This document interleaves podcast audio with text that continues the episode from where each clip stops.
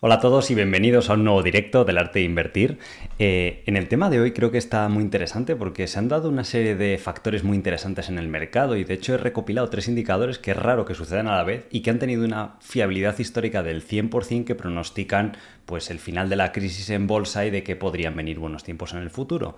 Entonces no es solo uno de forma individual que pronostica ese 100% de fiabilidad histórica, repito, sino que son tres a la vez, ¿de acuerdo? Entonces ahora os vamos a ver en qué basan, en qué se basan estos indicadores de cosas que están sucediendo ahora también en la actualidad en el mercado. Y luego vamos a ver eh, acciones interesantes que he visto por aquí me habéis comentado, dudas que tenéis en general y eh, pues creo que puede estar bastante, bastante interesante, ¿de acuerdo? Entonces bueno, estaréis viendo por aquí ya eh, mi, mi, pantalla. No sé si estáis ahora, ¿vale?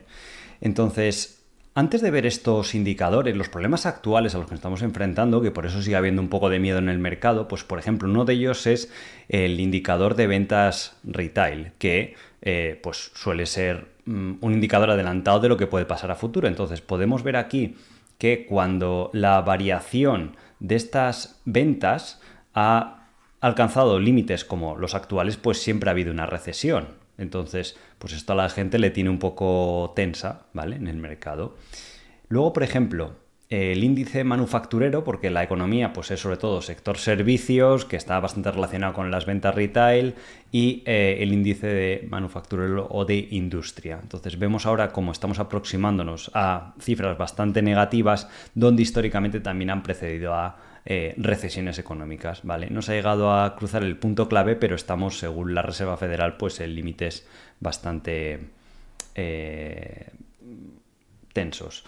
Y sobre todo luego, es la primera vez históricamente que vemos una contracción en el suministro de dinero o de liquidez en el sistema tan fuerte como ha habido, una contracción tan fuerte desde los años 30, ¿vale? La gran recesión, nunca habíamos experimentado este nivel de, de contracción económica.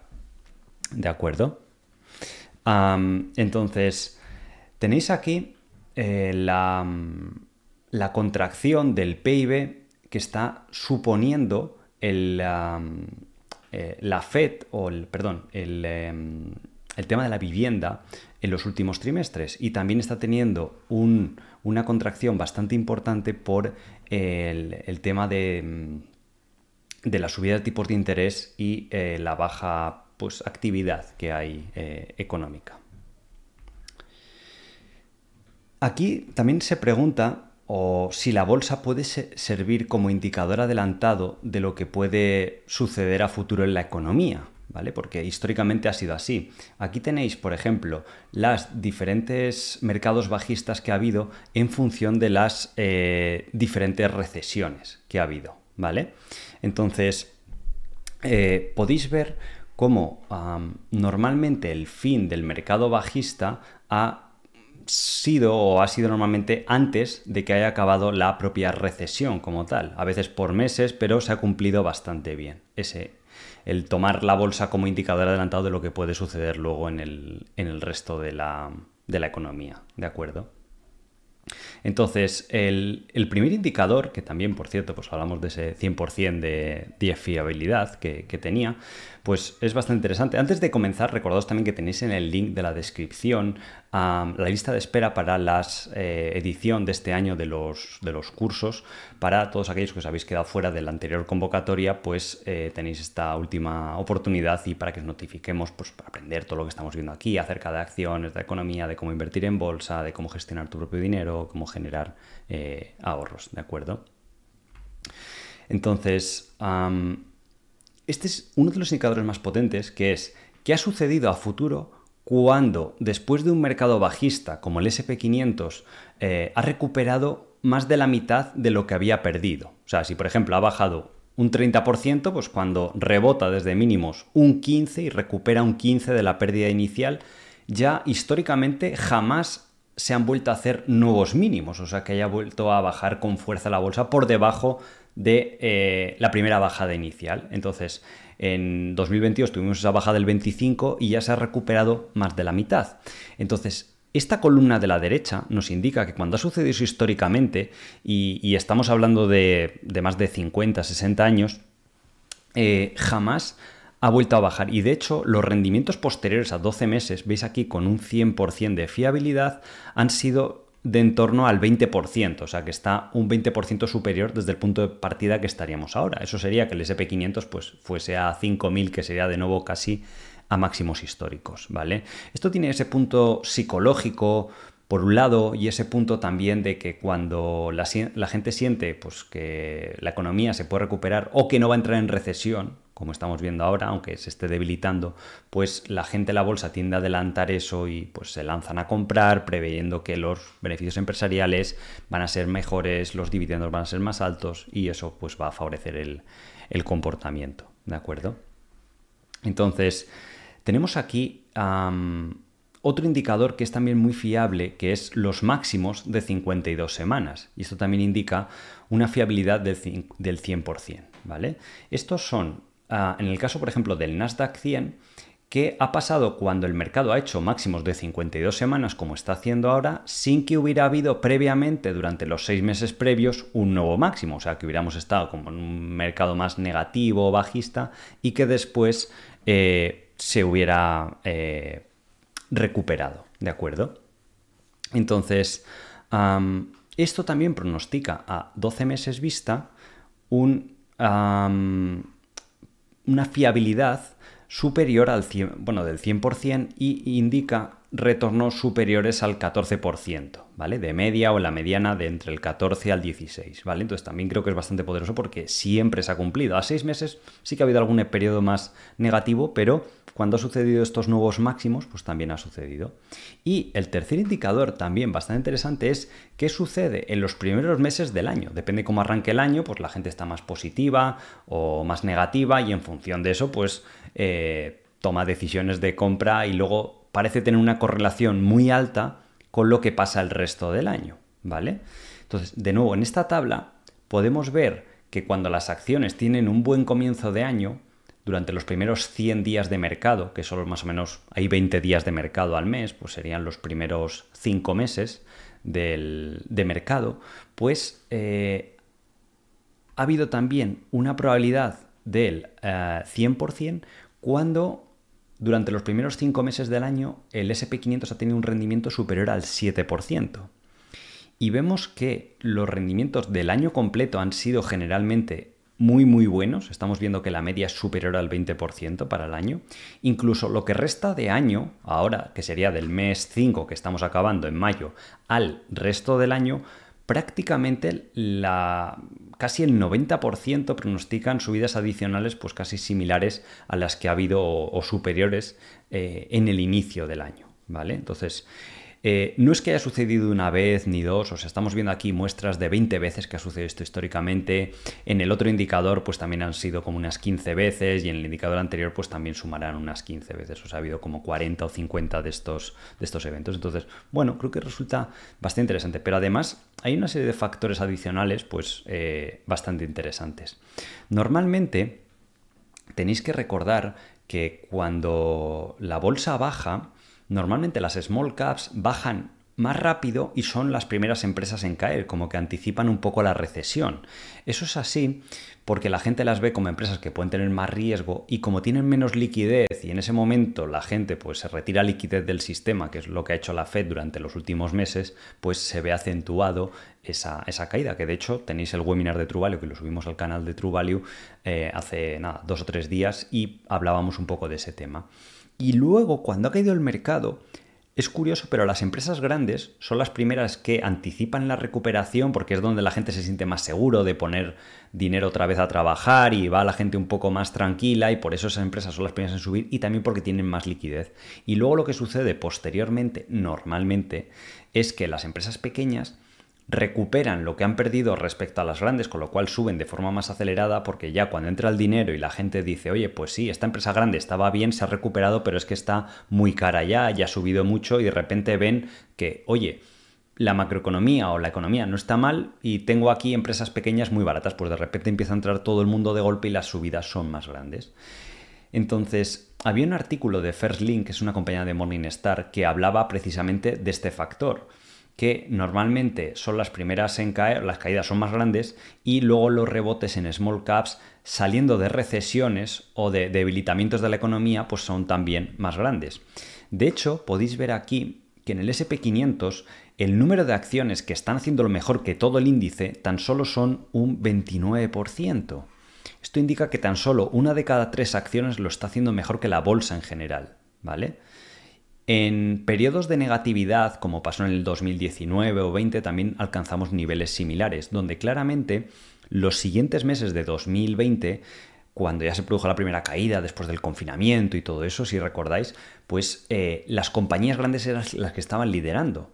Eh, Amazon, Google, Tesla, estaban subiendo mucho, me acuerdo, en abril del 2020, mayo, junio. Y luego les siguieron las small caps unos, unos meses después y hubo un año muy bueno, o año y medio muy bueno, hasta que luego apareció el problema de la recesión y volvió a cambiar otra vez el, el, ciclo de mercado. Con lo cual, no solo son estos tres indicadores, sino que es este efecto que se está dando en el mercado y que generalmente es un movimiento sano, el de eh, subida por parte de las grandes compañías. Y de hecho, desde el inicio de año, si vemos el rendimiento del SP500 y lo desglosamos, tan solo siete compañías, que son estas siete magníficas de aquí, en lo que va de año de forma agregada, han subido un 44%. Google, Nvidia, Tesla, Microsoft, eh, Facebook, Amazon y Apple.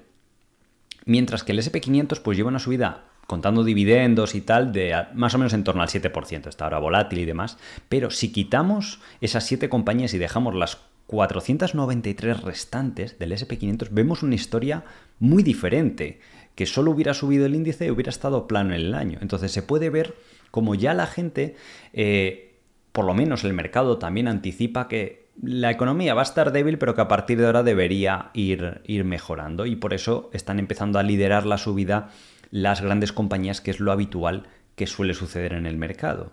Entonces, cuando hay este periodo de, recuperación, ¿vale? Se puede ver cómo lo hacen diferentes eh, escenarios. Entonces, las small caps al principio de la recuperación, pues se ve aquí que van un poco más retrasadas. Pero luego, cuando pasan 12 meses, podemos ver en este gráfico de, este informe que eh, tienen mejor rendimiento que lo que serían las grandes compañías. ¿De acuerdo? Y hay otro factor bastante interesante que también está sucediendo ahora. Este estudio de Schroders muestra que cuando estamos en una recuperación de mercado, en un recovery, como parece ser que está anticipando el mercado ahora mismo, el sector que históricamente lo hace mejor cuando se producen recuperaciones en bolsas es el sector tecnológico. Veis que la barrita verde es la que más eh, hacia la derecha está. Entonces, es precisamente lo que está pasando ahora. Estáis viendo el sector tecnológico, con todo lo que está viendo de compañías, cómo está teniendo muy buen comportamiento. Entonces, eso también es síntoma normalmente de recuperaciones importantes en el eh, mercado. ¿Vale? Y además, las valoraciones actuales eh, sobre todo si miramos a los siguientes 18 o 24 meses, en el caso de Estados Unidos están dentro de su media histórica, sí que es verdad que en Europa hay bastantes más eh, acciones atractivas porque vemos que están por debajo de su valoración histórica.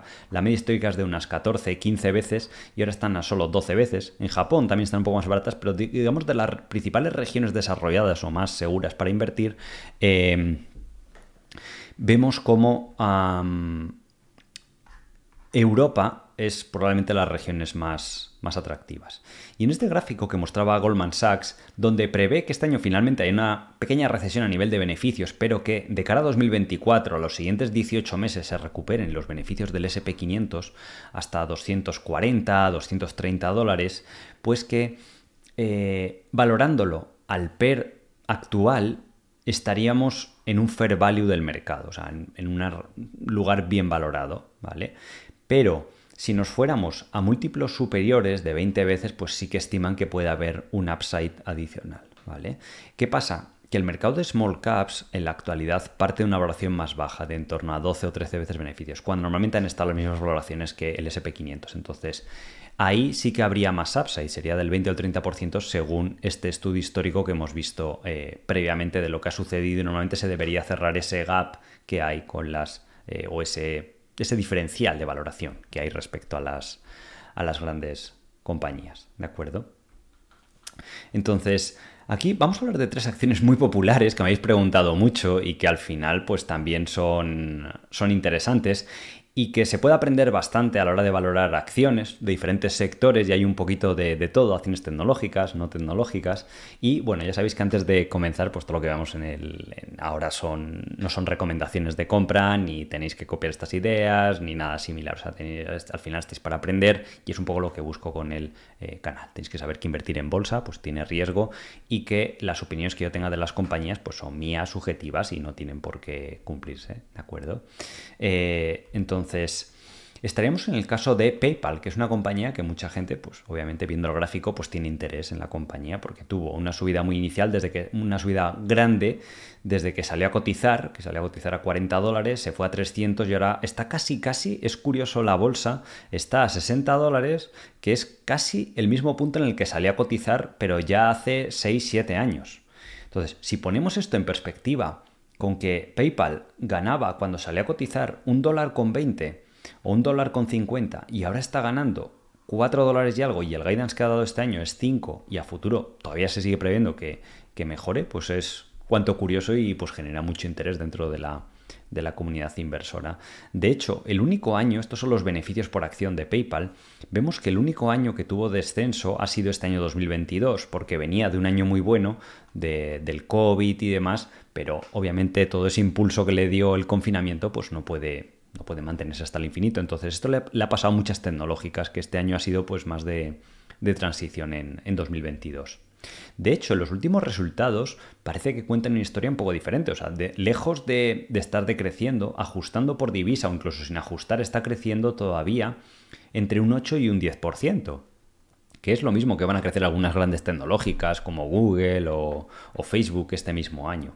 Y de hecho los márgenes se han expandido unos 200 puntos básicos. No es mucho, pero eh, bueno, pues parece ser que están estabilizando el negocio y eso habrá que ver cómo, cómo evoluciona a futuro. De hecho, eh, durante esta presentación de resultados, eh, la compañía subió la previsión de beneficios para todo el año hasta casi estos 5 dólares por, acción y sigue previendo que todavía se expandan más los ah, márgenes de, de beneficio. Entonces, una de las partes que le da apuros al, mercado, que le da miedo, es el tema de las transacciones que se están realizando a través de la plataforma, porque eso indica pues lo demandada que están los servicios de PayPal o lo interesado que está el cliente en eh, usar la plataforma porque al final es indicativo de cómo irá a futuro la, la compañía, ¿de acuerdo? Entonces, vemos como a nivel de cuentas en la, plataforma no han crecido mucho, están de entre 420 a 430 millones. Lo que sí que está mejorando mucho PayPal es que cada vez el usuario medio haga más transacciones. Antes de media, hace un año y algo, hacían 45 y ahora de media lo han conseguido subir a 53. Y por mayor importe, porque además como ha habido inflación en la economía, ha subido los precios de todo, pues eso también eh, digamos que en cierta medida le beneficia a PayPal. ¿De acuerdo? Y luego además es una compañía que está retornando el dinero al accionista. Vemos aquí cómo a, lo largo de los años pues ha hecho un buen trabajo de eh, hacer adquisiciones para hacer crecer los beneficios, recomprar acciones y eh, hacer pues al final un, un buen capital allocation, ¿vale? Uno de los riesgos por los que tiene miedo el mercado, bueno, digamos que hay dos, tres cosas que la gente tiene miedo en PayPal. Igual que había miedo en Facebook, por ejemplo, cuando el señor Mark Zuckerberg se puso a gastar un dinero infinito en el, en el metaverso y todo esto, pues... Eh, y luego lo ha revertido y ha hecho pues un poco que sea lo que libere la presión bajista de, Facebook. En PayPal Ahora la gente está muy negativa con esto del FedNow, que es un sistema de pagos que ha, que ha, lanzado la Reserva Federal para realizar pagos instantáneos y que supuestamente sería una amenaza para eh, la compañía. Luego está también el tema del eh, Apple Pay. ¿vale? Del botoncito que lleva existiendo por, por lo menos 6-7 años, ¿vale? Y sí que es verdad, pues que ahora en ciertas webs tú vas y puedes empezar a pagar y demás, pero que es algo que lleva existiendo y conviviendo con PayPal desde que salió a cotizar en bolsa realmente, ¿vale?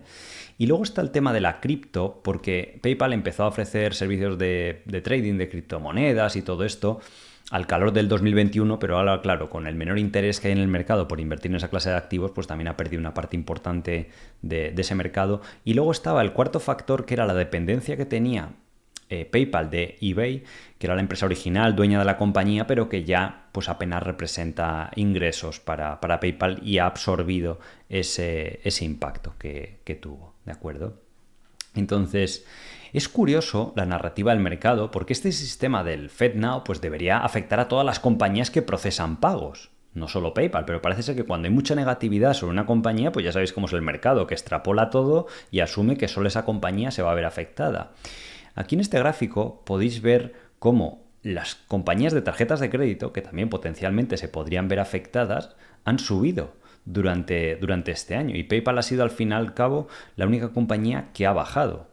Incluso Fiserv, que por ejemplo es otro procesador de, pagos para tarjetas de crédito y demás, también ha tenido un buen comportamiento. No ha sido el caso como de, PayPal, que ha aparecido este nuevo miedo en el, mercado y son cosas eh, curiosas. Aquí ves esta noticia, por ejemplo, del Apple Pay, de cómo pues, lleva siendo una amenaza durante los últimos años para PayPal, pero no ha acabado de, de suceder. Y mucha gente en el mercado está haciendo analogías con la recuperación que ha tenido Facebook recientemente y eh, Facebook pasó por una época similar donde tenía la amenaza de TikTok, estaba también el tema del sobregasto que estaba aplicando la compañía para el tema del metaverso y estaba por ver si iba a funcionar y luego los...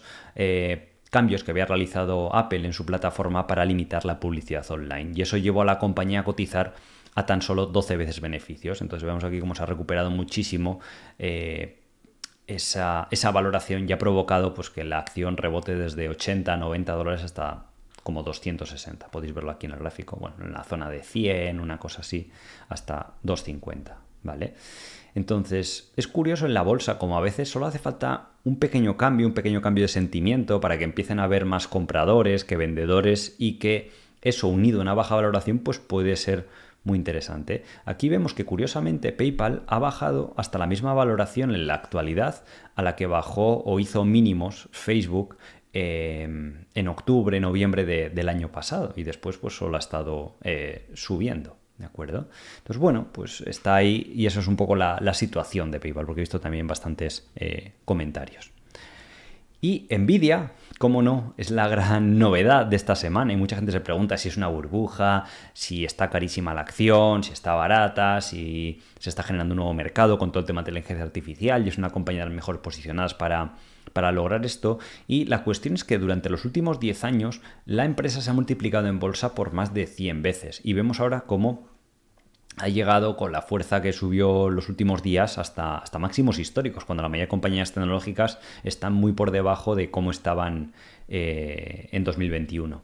Estos son los últimos resultados que, que, fueron buenos, ¿vale? Aún así, fijaros que los ingresos año sobre año habían bajado un 13% y ¿qué es lo que hizo subir con tanta fuerza la compañía? Es que el segundo trimestre del año pronostican unos ingresos de 11 billion, cuando los analistas tenían solo 7 billion. De hecho, es uno de los mayores subidas de guidance que se recuerdan en compañías de este tamaño. Por eso la euforia del mercado y por eso subió un 25% en un día y ahora mismo en bolsa es más valiosa que un Facebook, que un Netflix y compañías que eran históricamente pues eh, muy grandes.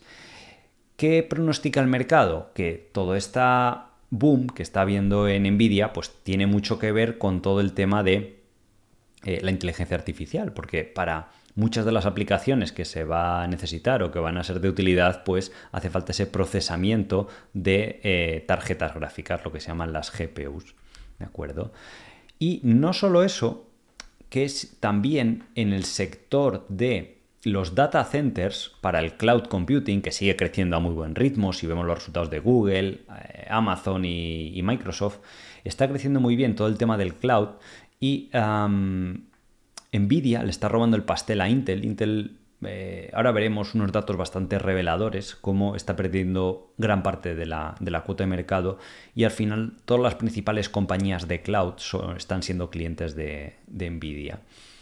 Y eso es otro sector que está creciendo también al 15-20% anual. De hecho, en muchas de las aplicaciones que van a ser el futuro, por ejemplo, para la conducción autónoma, pues todas estas cámaras que van a tener que estar reconociendo objetos, semáforos, aquí una ambulancia, pasos de cebra y demás, pues todo eso hace falta procesarlo con estas tarjetas gráficas de, Nvidia y con los procesadores y, hardware que, que fabrica la compañía.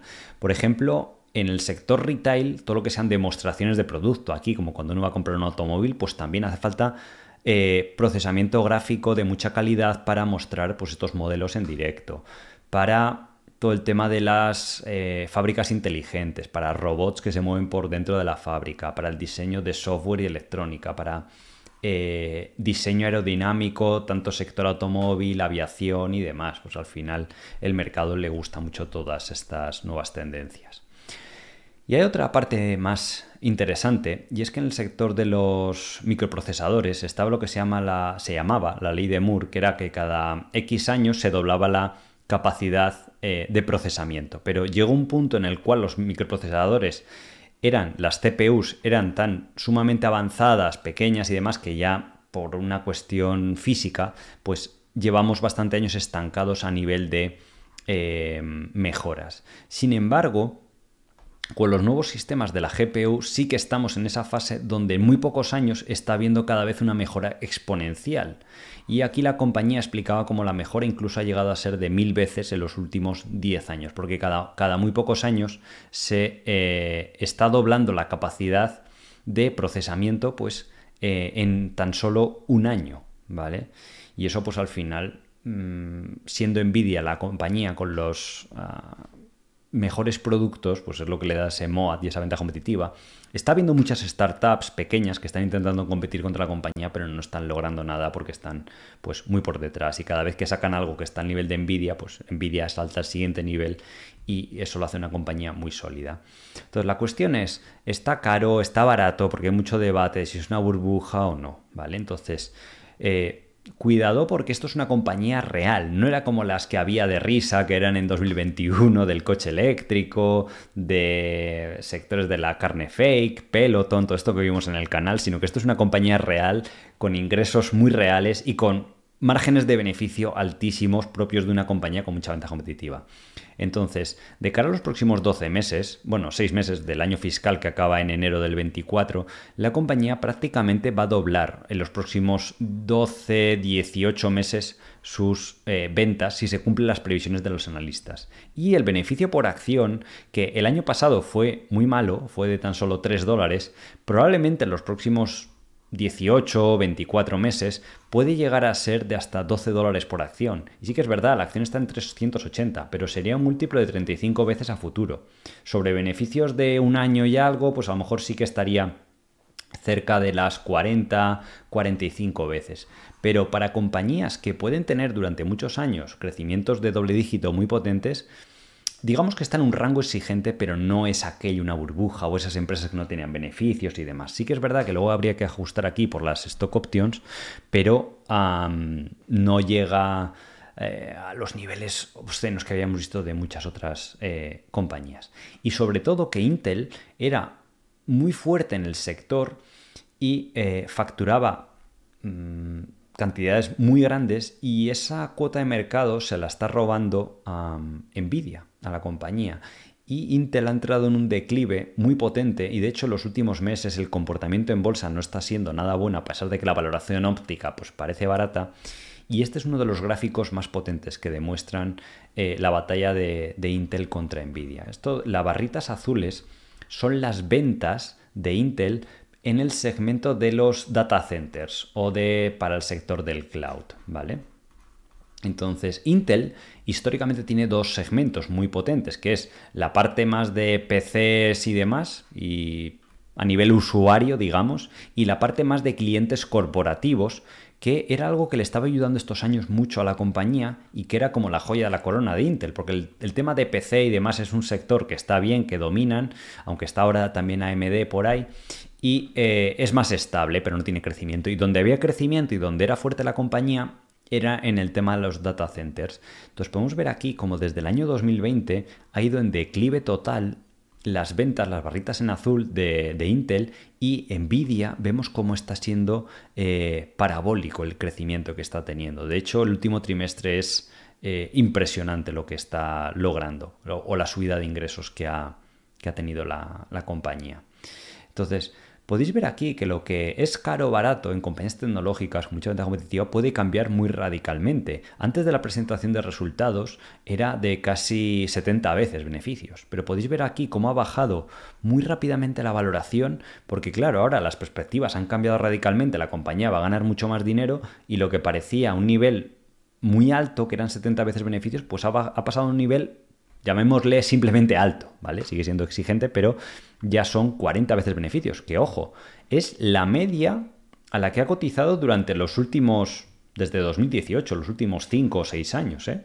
O sea, no es que esté tampoco muy fuera de lo que suele estar Nvidia para el crecimiento que está teniendo estos años y demás, con lo cual es, es curioso y es importante reflexionar acerca de ello. Yo personalmente, o sea, no tengo las acciones en los fondos ni nada, estamos un poco ahí a la expectativa, pero me parece un caso curioso porque se habla de, bueno, es una burbuja y tal, y bueno, si uno analiza un poco más a fondo, creo que es una muy buena empresa, ¿vale? y puede sorprender, ciertamente. Y finalmente está cambiando un poco, con visto compañías tecnológicas y sé de vez en cuando que otros que dice, oye, pues a mí yo no sé esta la tecnología, cómo va a suceder o qué va a cambiar y yo prefiero sectores tradicionales, ¿vale? Entonces, Metro es probablemente una de las compañías de, supermercados, de, de alimentación en Canadá, de las más potentes. Tiene dos segmentos, la de supermercados, de venta de alimentos frescos, precederos, y de eh, farmacias en, Canadá. Y es una empresa pues, dominante. Es como lo que sería un poco el Walmart o el Costco de, de Canadá. Y luego tiene otro segmento de farma, pues que también es muy estable, predecible entre las recesiones. Y vemos aquí la extrema linealidad que tiene la compañía y la baja volatilidad que tiene y a la vez que proporciona muy buenos resultados. Y esto es la combinación de dos cosas. Primero, que el mercado lo ve como una empresa un sector muy seguro para invertir, donde no va disrupción, la gente al fin y al cabo, el ser humano siempre va a necesitar alimentarse y siempre va a haber compañías que necesiten vender alimentos frescos. Y en el pasado estaba la amenaza de que si Amazon iba a hacer venta alimentos frescos y no han podido, ni están interesados en ello, ni han conseguido una plataforma eh, rentable, ni está en sus planes futuros. Y segundo, la ejecución de la compañía ha sido muy buena, porque ha pagado buenos dividendos, dividendos crecientes y además pues, ha hecho crecer los beneficios. Entonces, desde que salió a cotizar en el año 95, podemos ver que la empresa se ha multiplicado por más de 50 veces. O sea, es una locura. Empezó a cotizar en un dólar y está en 70 dólares. De hecho, si, veis aquí, a ver si os puedo ah, borrar esta parte.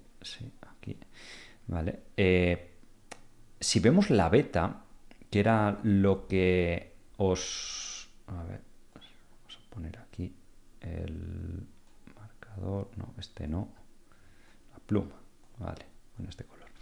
La beta de la compañía, para los que no conozcáis, indica la volatilidad de la empresa por un lado y por otro lado cómo se comporta contra el SP500. Normalmente una beta de 1 significa que cuando el SP500 sube un 1%, la compañía más o menos va a subir eso. Y que cuando baja un 1%, pues también. Si es de 2, pues es el doble. Cuando sube la bolsa, la empresa sube el doble, pero cuando baja la bolsa, baja el doble.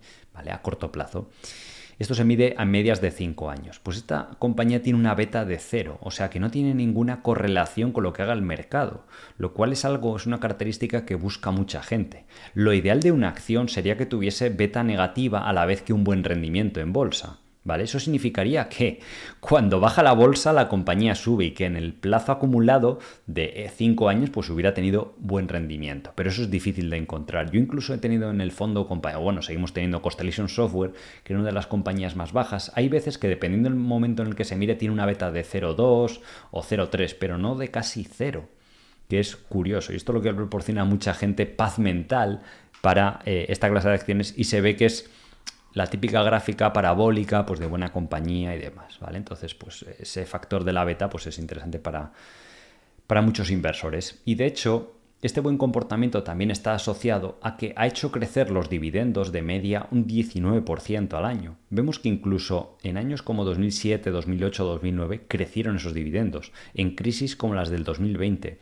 Y esa predictibilidad lo premia al mercado con unos buenos rendimientos y con un buen desempeño en bolsa, porque esto le gusta a mucha gente. y de hecho hay estudios históricos que demuestran que dividendos crecientes o empresas que mantienen el dividendo por muchos años y que a la vez lo hacen crecer como metro han sido de las que mejores rendimientos han dado, han dado en bolsa, ¿vale? Pero luego la segunda fase es ver, oye, ¿la compañía está barata o está cara? Y las perspectivas de generación de beneficios son iguales que el pasado, mejores, peores, porque claro, el pasado es pasado, o sea, lo que termina luego el futuro en bolsa, pues son los futuros beneficios de la compañía y sobre todo también eh, la valoración también a la que parte la, la compañía. Pero es un track record impresionante desde que salió a cotizar, ¿vale?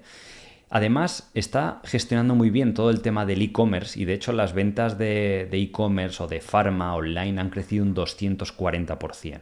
¿Vale? Entonces eso pues indica también que es una compañía que se sabe adaptar al futuro y que tiene eh, esa capacidad de anticipación. Y luego los objetivos para los próximos años, que esto lo saqué de una presentación reciente de la empresa, son muy sencillos. Eh, ellos dicen, bueno, crecer como en el pasado, simplemente las ventas, como es un negocio maduro, un 2 o un 4%, que el beneficio crezca algo más porque vamos cada vez siendo más grandes, tenemos más escala y los márgenes de beneficio son mayores, y como además recompramos acciones y demás, pues hacer crecer los beneficios todavía más rápido, entre un 8 y un 10% al año, que es exactamente lo que ha hecho en el pasado. Si veis este gráfico, los beneficios por acción aquí abajo han crecido los últimos 10 años de media a un 10%. Por eso más o menos aproximadamente en bolsa es el rendimiento que ha dado si además le sumamos el dividendo, que es de casi el 2% actualmente. ¿vale? Luego se podría hacer un modelo de valoración mediante dividendos, que es sumar lo que va a crecer el dividendo, que en esta empresa ha sido un 10%, porque crece al mismo ritmo que crecen los beneficios, más el dividendo actual. ¿vale? Sería sumar esas dos eh, componentes, siempre y cuando la compañía parta de rangos históricos o justos de valoración. Si encima está barata, mejor. Si está cara, pues peor normalmente, ¿vale? Pero todo eso, lo que os digo, para los que estéis interesados, incluso en invertir en, situaciones de dividendos y demás, pues en el curso lo trataremos en detalle, de que aprendéis a hacer proyecciones a futuro, cuándo se puede ganar una empresa, riesgos, cómo encontrar estas compañías y demás, ¿vale? Porque hay diferentes perfiles de inversores. Hay gente que dice, oye, pues yo estoy más tranquilo con estos sectores, que solo reviso los resultados, siempre van bien, no dan sorpresas negativas, son muy predecibles. Y hay otra gente, pues que dice, oye, yo quiero ganar más y estoy ahí en compañías como Nvidia, PayPal y, demás, ¿vale? Entonces, pues bueno, siempre hay eh, diferentes alternativas en los, en los mercados. Y eh, los últimos cinco años la compañía explica de todo el dinero que ha generado qué es lo que ha hecho. Pues ha dado gran parte en dividendos, ha recomprado incluso más acciones y ha reinvertido otra parte importante pues en eh, en hacer crecer el propio negocio. Y de hecho, los últimos resultados para ver el día a día, cómo está más recientemente la compañía, pues está haciendo exactamente lo que preveía. Eh, las ventas de farmacia han crecido un 7, las ventas de alimentación un 6%, los beneficios un 10 y los beneficios por acción más todavía, han crecido un 13%, con lo cual van por encima incluso de ese, de ese plan que estaban pronosticando. Y si vemos la valoración, pues está en la media de los últimos 5 años, que es 17 veces, pues está incluso, incluso un poquito más baja, en 16 veces. Sí que es verdad que incluso en marzo de este año bajó a 16 veces, pero digamos que tiene muy baja volatilidad en cuanto a la valoración que tiene, porque el mercado lo ve como una empresa, no es como PayPal, que por ejemplo puede estar a 40 veces beneficio, luego la gente se deprime, piensa que el negocio va a ir en declive y te la baja a 12. Aquí no, como el mercado tiene mucha certidumbre de que es un sector que siempre va a existir, que es muy seguro, muy estable, pues las, variaciones de, valoración que tienen pues son muy bajas, con lo cual no da tantas oportunidades y por eso en bolsa se comporta de esa forma más, más lineal, más predecible, ¿de acuerdo? Entonces, bueno, simplemente eso, recordaros que tenéis en la descripción el link para apuntaros a la lista de notificaciones y de esa forma os avisaremos de, forma preferente antes de que se completen las plazas para la eh, siguiente convocatoria, porque casi siempre se, suelen llenar de forma anticipada. ¿de acuerdo?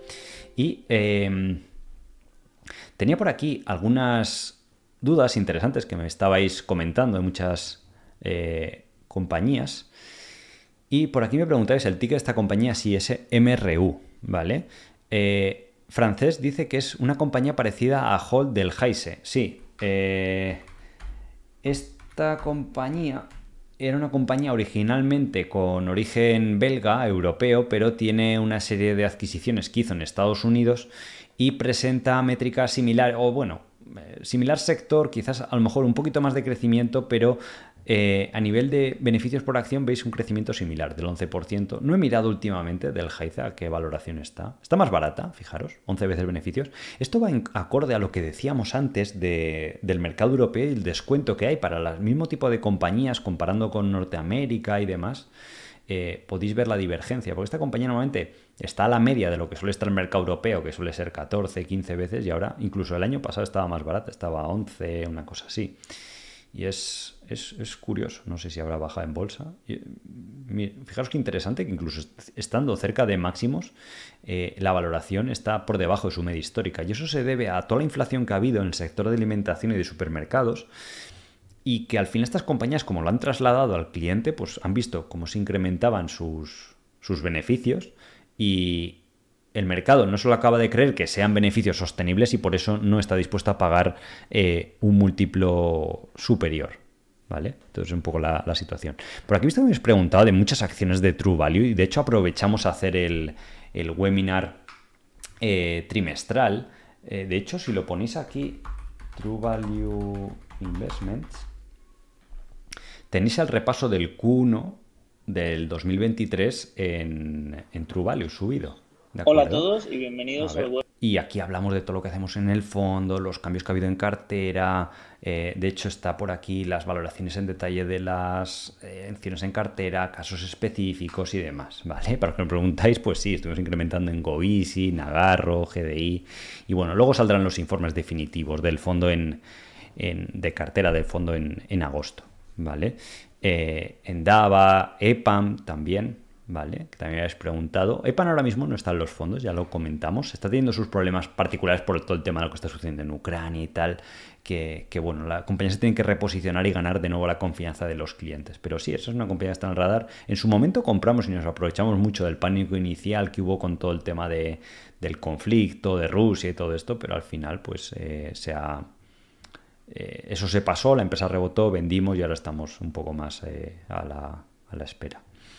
Eh, ha habido una persona que me preguntó también de una compañía de seguridad que es L3 o del sector de defensa, porque están las típicas de Lockheed Martin, eh, General Dynamics y demás. Y que el sector de defensa, pues por todo lo que está pasando en Ucrania y ahora y demás, pues está bastante de moda. Y es una compañía que ha tenido pues un, cierto crecimiento, veis aquí. Solo que de una forma más volátil, porque no es tan fuerte a nivel de productos como otras compañías, pero eh, también eh, interesante, ¿vale? Veis que tiene algo de deuda, 1,75 veces, y eh, bueno, si cumple las proyecciones que hay de que gane 10 dólares, pues estaría unas 18 veces, pero que en el sector de defensa normalmente los múltiplos andan entre 15 y 20 veces. Sí que es verdad que ahora se han comprimido, pero también porque quizás la compañía ha venido de una valoración pues un poquito más alta, veis aquí 18 o 20 veces, y los resultados han sido débiles, ¿vale? CAC International es lo mismo, es una consultora para sector de defensa. Esto también es muy predecible porque depende de los presupuestos de, defensa y no se suelen recortar, pero suele estar en su media histórica. Estas empresas se suelen mover entre 15 y 20 veces también. Si veis aquí, veis que a veces ha estado a 20, otras veces a 15 y eh, debería tener algo de crecimiento, pero no mucho. O sea, la gente también extrapola de decir, ah, no, porque ha habido todo este tema de, Ucrania y demás, los gobiernos van a empezar a gastar y van a gastar a lo mejor un poco más, pero que tampoco veis aquí que, por ejemplo, el año pasado fue un 2,6 y este año ha rebotado a 8,4, pero que tampoco es eh, excesivo y está ganando 18 dólares, un poquito más de lo que ganaba en el, pasado, 18 o 20 dólares por, por acción, ¿vale? Hay otra compañía que habéis puesto varios días, Close the Loop. Y esto no tengo ni idea de qué es, pero está bien ver compañías nuevas con vosotros. Iba a decir buenas, esta no sé si es buena o no. Y dice que se dedica a reciclar eh, papel, entiendo, y cartón. Bueno, con todo el tema que está ahora de, la concienciación por el medio ambiente y demás, pues supongo que a la gente le, le gustará por eso. Es una compañía pequeña de 190 millones y eh, el PER futuro es PER de 10 y 6 veces EBITDA. En small caps, si la empresa no crece, pues bueno, tampoco es, es una valoración así, muy bajo de lo habitual. Si la empresa crece, pues sí, ¿vale? Aquí estoy viendo que este año hasta junio va a crecer un 80% y al año que viene los analistas pronostican un 60% de crecimiento y que pase a ganar 16 millones más o menos, ¿vale? 16, 18 y capitalizaba 190, pues serían 10, 11 veces beneficios, que es lo que sale aquí más o menos calculado, ¿vale? Es curioso por qué pronostican semejante crecimiento y luego... Eh, close the loop. No sé si estará por aquí. Los acerca de los inversores. Hay compañías que a veces como que lo ponen bastante eh, complicado. Esta es una compañía relativamente nueva en el mercado, por lo que estaba viendo. Close the Loop, Investors. Bueno, habría que ver dónde está la web de relación con inversores. Y, es importante analizar por qué la compañía va a crecer tanto de repente, porque lleva, lleva muchos años estancada, si os fijáis aquí haciendo 28 o 30 millones y de repente se han disparado los ingresos. No sé si es porque también ha hecho mejor alguna adquisición, cosa que no parece, por lo menos con los datos que es aquí, con lo cual es orgánico. A lo mejor han descubierto algo interesante que hace que la eh, compañía pues sea o esté de nuevo en, esa senda de crecimiento. Pero bueno, yo analizaría eso si luego ese crecimiento es, sostenible. Raytheon también sí, es similar del sector de, defensa. ¿Y qué más me habéis puesto por aquí al principio? Ah, la de BATS, que es British American Tobacco, que está solo a PER 5. Recordad que el tabaco está en declive, ¿vale? Está decayendo el consumo entre un 3 y un 5%. Las empresas lo compensan subiendo precios, pero hasta, hasta un punto en el cual puede subir precios para, para compensar eso. ¿Vale? Y más los nuevos productos que están sacando y demás, ¿vale? Luego también hacen adquisiciones y se puede dar el caso de que veis una compañía como esta que tiene un cierto crecimiento, pero es porque las subidas de precios son mayores que eh, lo que caen vía volumen, con lo cual se da ese escenario. Y eso, ojo, puede durar mucho tiempo. O sea, hay un cierto punto que tienes un cliente que al fin y al cabo es casi cautivo porque está adicto al producto y son compañías legales que cotizan en bolsa. Habrá gente que le guste más o menos el, sector, pero la verdad que estos años pues, van teniendo crecimiento. El mercado lleva pronosticando el fin de estas compañías mucho tiempo, pero eh, parece que este año va a ganar más dinero de lo que estaba ganando en el, pasado, que se va a aproximar dentro de poco a, a 4 libras. Cotizando a 26, pues es muy, muy bajo la valoración de 6 veces y algo. Tiene deuda, a diferencia de Philip Morris o Altria, que tienen menos, y es curioso. Porque esto son, además es consumo defensivo, que no es que sean cíclicas y demás, normalmente el mercado se, refugiaba bastante en estas compañías, pero desde que el mercado se emocionó mucho con todo el tema tecnológico, grandes compañías y demás, que fue durante los últimos cinco años, los múltiplos han comprimido mucho este sector y no ha acabado la, famosa crisis del sector no llega a suceder. Es que fijaros, esta compañía hasta hace poco tiempo estaba cotizando a PER 20 y ahora es, o PER 18, que es PER 6. O sea, sería, si volviera esa misma valoración, sería triplicar. Y esto tenía sentido porque mm, es una compañía segura o predecible, no voy a decir segura, predecible en el sector del, del ah, de consumo con una deuda media, una vez, dos veces está bastante bien, y que pues normalmente estaba bien valorada, pero cambió el mercado. A partir del 2018 se, la gente se emocionó mucho con todo el tema sector tecnología, con grandes compañías, y esto pues al fin y al cabo no es tan grande. O sea, sí que pues tiene una capitalización de 65 billón, pero no es como estas que tienen 600 billón o así, pues de las siete magníficas, esas que hemos mostrado antes de, del SP500. ¿Vale?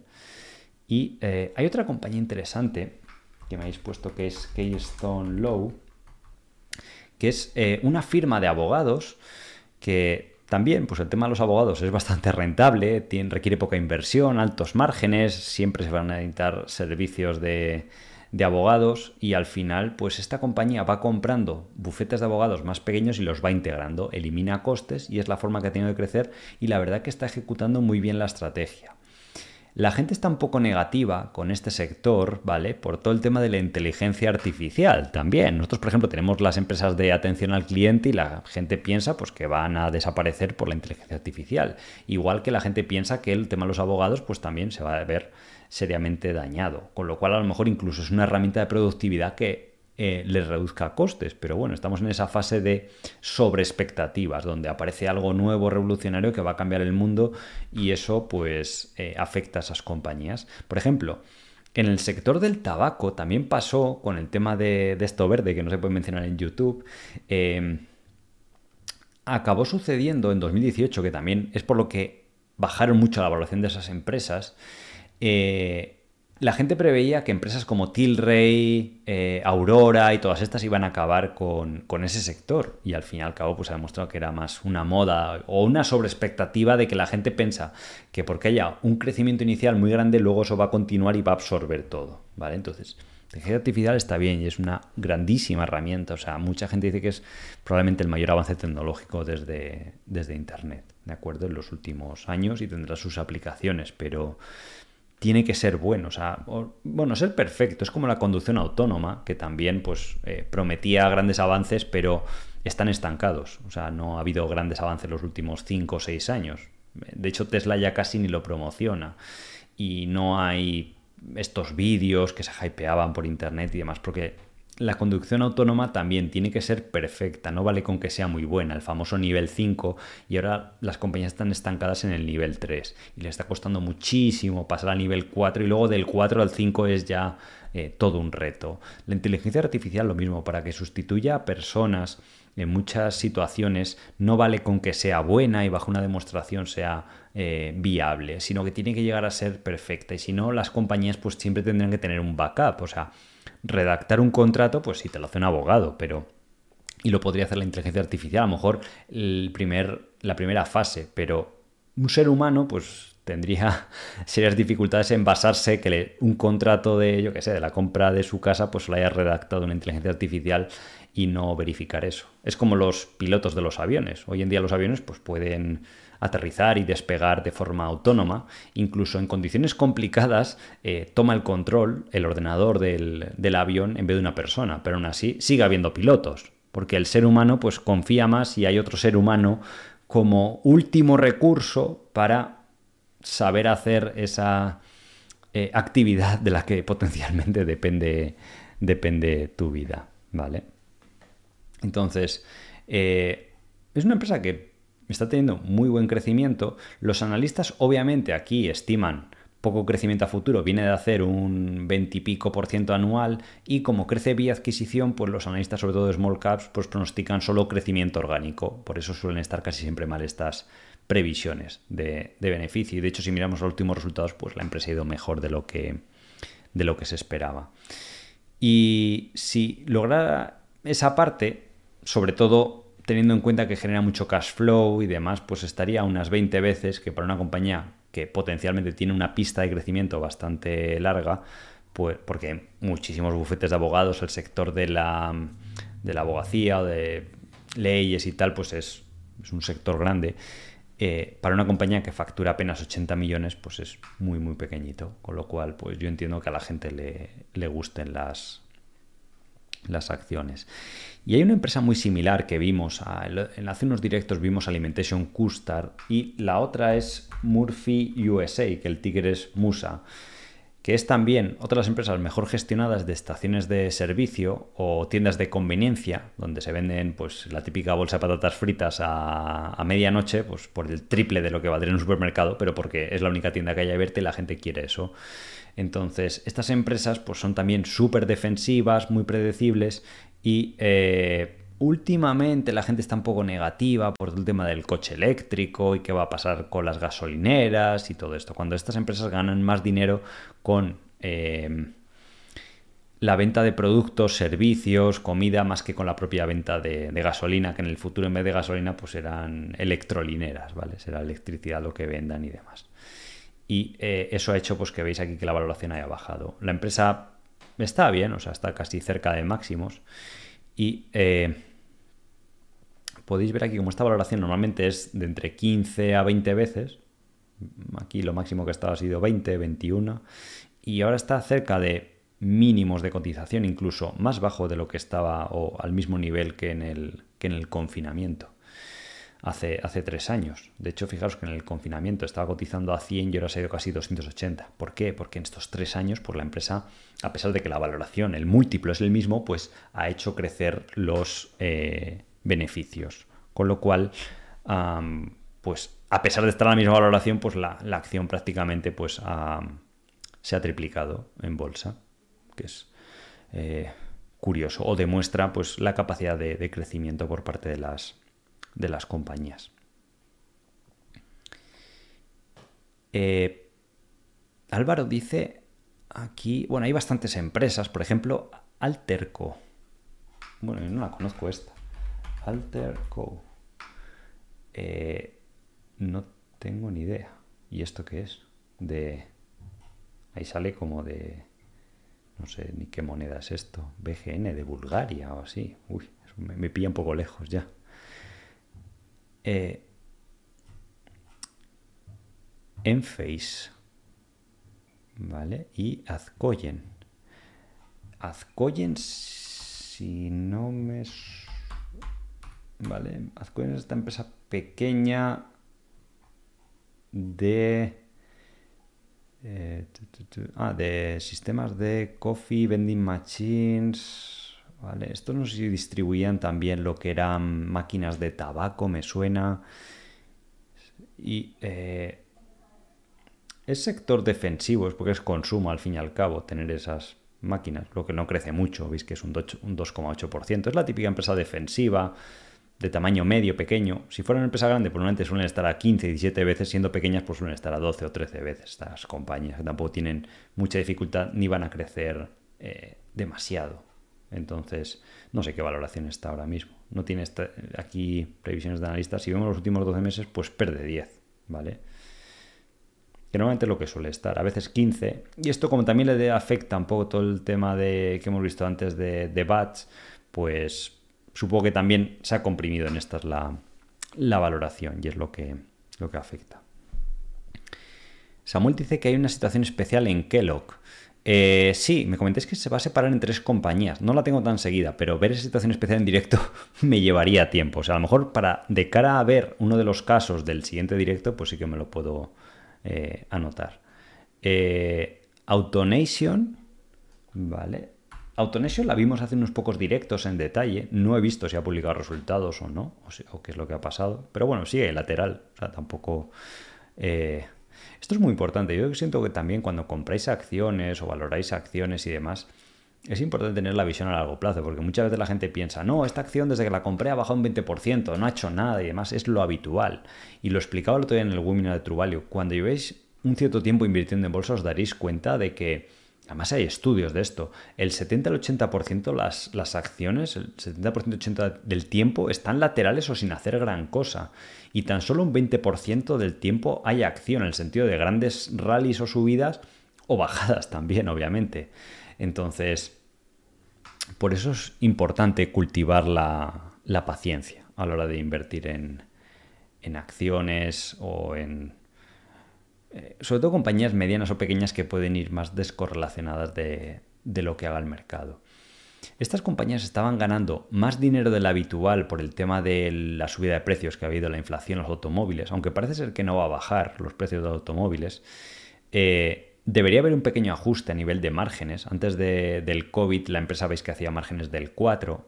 Este año van a ser del 6, pero el año siguiente pues deberían ajustarse y que eso haga que los beneficios de la compañía se estabilicen en torno a 20 dólares, que parecen razonables estas estimaciones, ¿vale? En compañías de este, de este calibre son más razonables. Y eso daría una valoración ya de beneficios deprimidos de tan solo 6 veces o 6 veces y algo.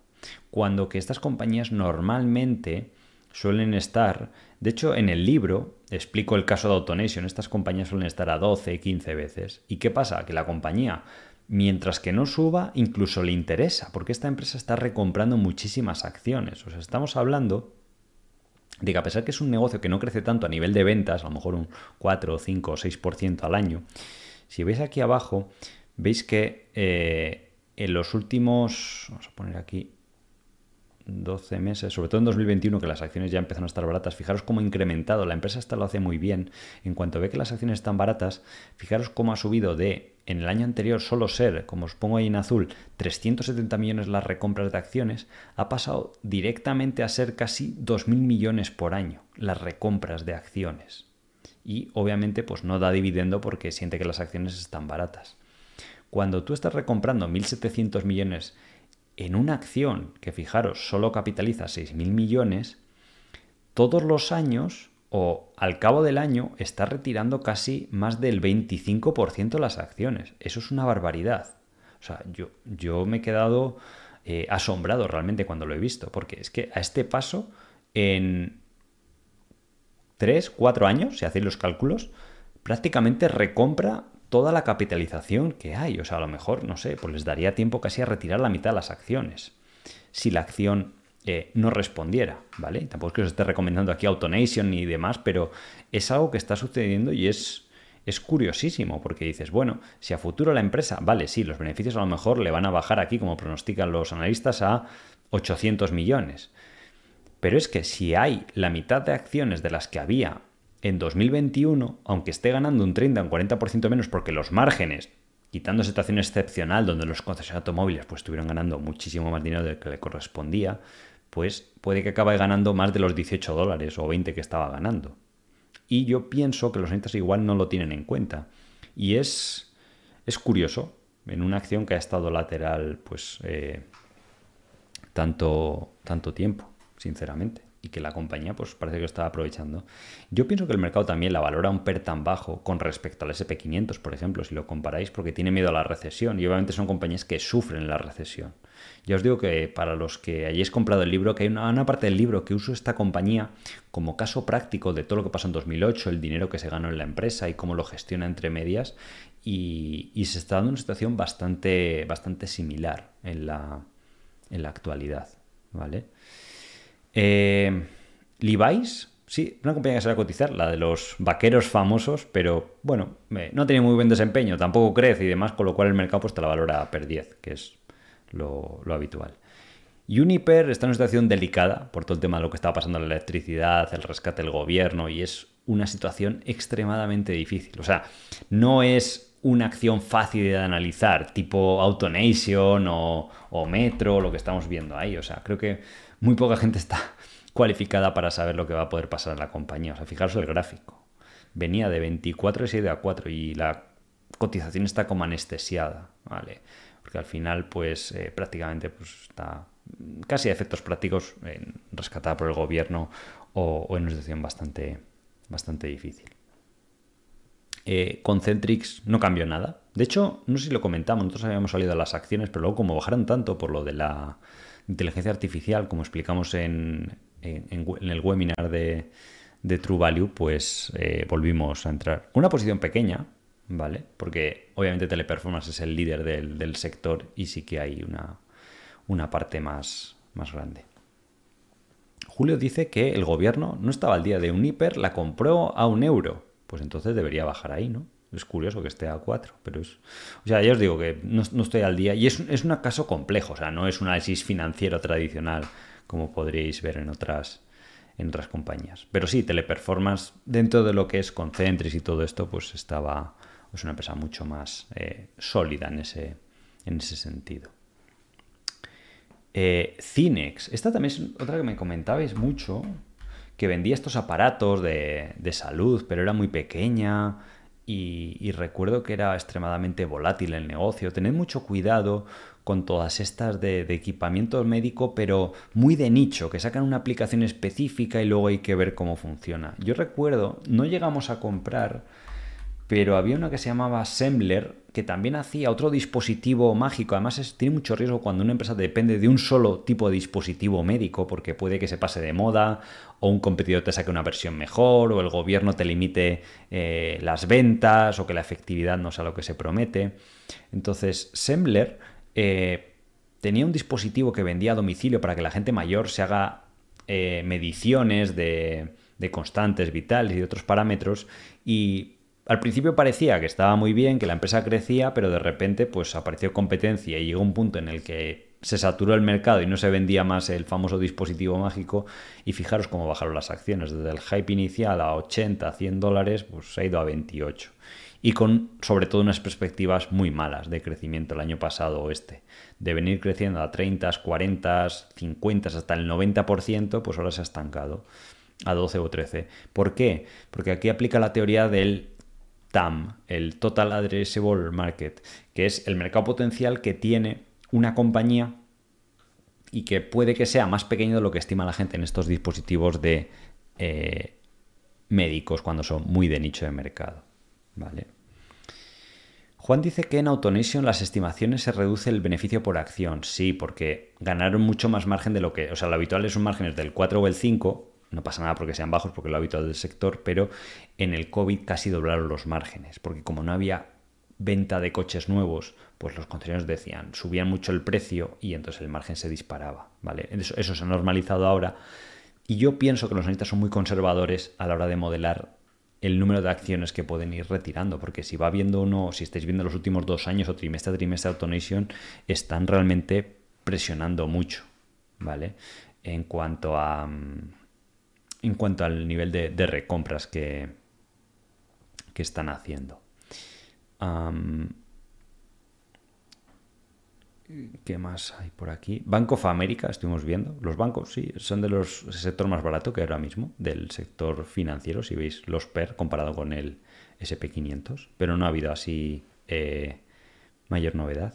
Y eh, LKQ, sí, LKQ es parecido a Copart, que es una empresón, que son estas empresas de, de desguaces de automóviles y de campas de automóviles que les compran los automóviles o la chatarra también en este otro caso, porque pueden tener varias líneas de negocio que les compran esta chatarra a aseguradoras o, bueno, a empresas industriales y es también un sector bastante estable, curiosamente, porque siempre se van a necesitar los servicios de estas compañías. Además, ahora con la protección al medio ambiente es como la de Close the Loop, que está bastante demandada los servicios y que eh, pues está en una fase ya más madura y veis que va a crecer poquito. tampoco es unas previsiones de crecimiento muy altas, pero es una compañía muy bien gestionada, que además hace recompras de acciones, igual que Autonation, pero que la valoración es más, algo más exigente. Veis que va a ganar 4 dólares por acción este año y está 53, pues sería múltiplo de 13 veces, más o menos. ¿Vale? Y eh, pues también una compañía mm, estable, veis aquí los últimos 10 años o desde 2005, pues a... lo que pasa es que la fase inicial de alto crecimiento ya pasó por ella. Ahora al ser una compañía tan grande, pues digamos que es una empresa de estas así más, más maduras, ¿de acuerdo? Entonces, bueno, creo que hoy vamos a acabar el directo un poquito antes. Era más breve, pero yo creo que es interesante la información que hemos visto al principio. Yo creo que son indicadores bastante poderosos. Hoy me ponéis por aquí, me habéis eh, dicho antes, eh, polo verde. Además, hoy que hasta la carrera interesante, parece que vamos a ir corporativos de, Aston Martin. Pero es bueno también ser optimista en la bolsa. O sea, por mucho que lo diga, que a veces use el clickbait y todo esto, pues eh, ya sabéis que yo soy bastante optimista. No sé cuándo pasará al final la negatividad, sobre todo en el sector de pequeñas o medianas compañías, pero la verdad que lo que estamos sembrando ahora en True pienso que es bastante positivo. O sea, hay compañías a valoraciones, el otro día lo explicaba en el webinar de True Value, eh, ridículas, que se podrían incluso triplicar ahora mismo y aún así dirías que están a fair value. Eh, tenemos compañías como GoEasy que están a 5 o 6 veces beneficios, creciendo los beneficios para los próximos años a ritmos del 20% anual, que el año que viene van a ganar mucho más de lo que ganaba en 2021, pero la cotización todavía está un 50% por debajo estamos adquiriendo más acciones de, Nagarro, porque al precio actual que cotiza, pues es que la empresa ni tan, ni tan siquiera crecer para justificar que está barata. Si miramos a transacciones privadas del sector o otras empresas de servicios IT europeas que, que no crecen o que crecen un 4, un 5% y me resultaría raro que se diera ese escenario. Pues bueno, incluso en ese escenario, eh, tal y como explicábamos en True Value, pues pensábamos que estaban eh, ya baratas a este nivel de 7 veces EBITDA, o incluso del año que viene probablemente algo menos, nada que se recupere un poco el, el, sector.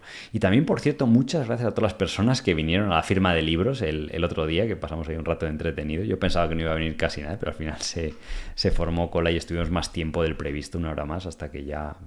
He visto por aquí que había gente que no os habéis enterado de que estuvo el evento. Digo, bueno, a ver si en el futuro coincide o podemos hacer algo...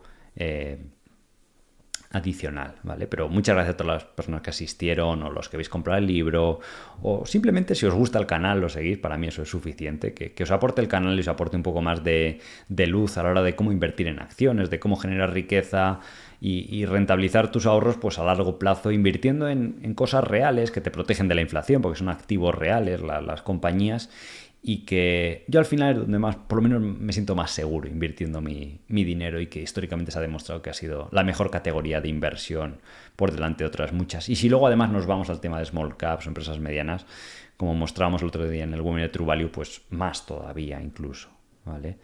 Em, Y sí, por aquí me comentáis que tengo algunas entrevistas programadas para la semana que viene. Sí, lo que hacemos en, en True Value es decir, lo llevo haciendo desde, desde hace un tiempo, hay un día al año que aprovechamos para hacer entrevistas y todo ese día es solo para medios, entrevistas y demás. Entonces ha habido algunos canales que han apoyado históricamente al arte de invertir o a True Value y bueno, pues tenemos buena opinión de ellos y está bien pues compartir un tiempo que podáis, la gente pueda hacer sus preguntas y demás.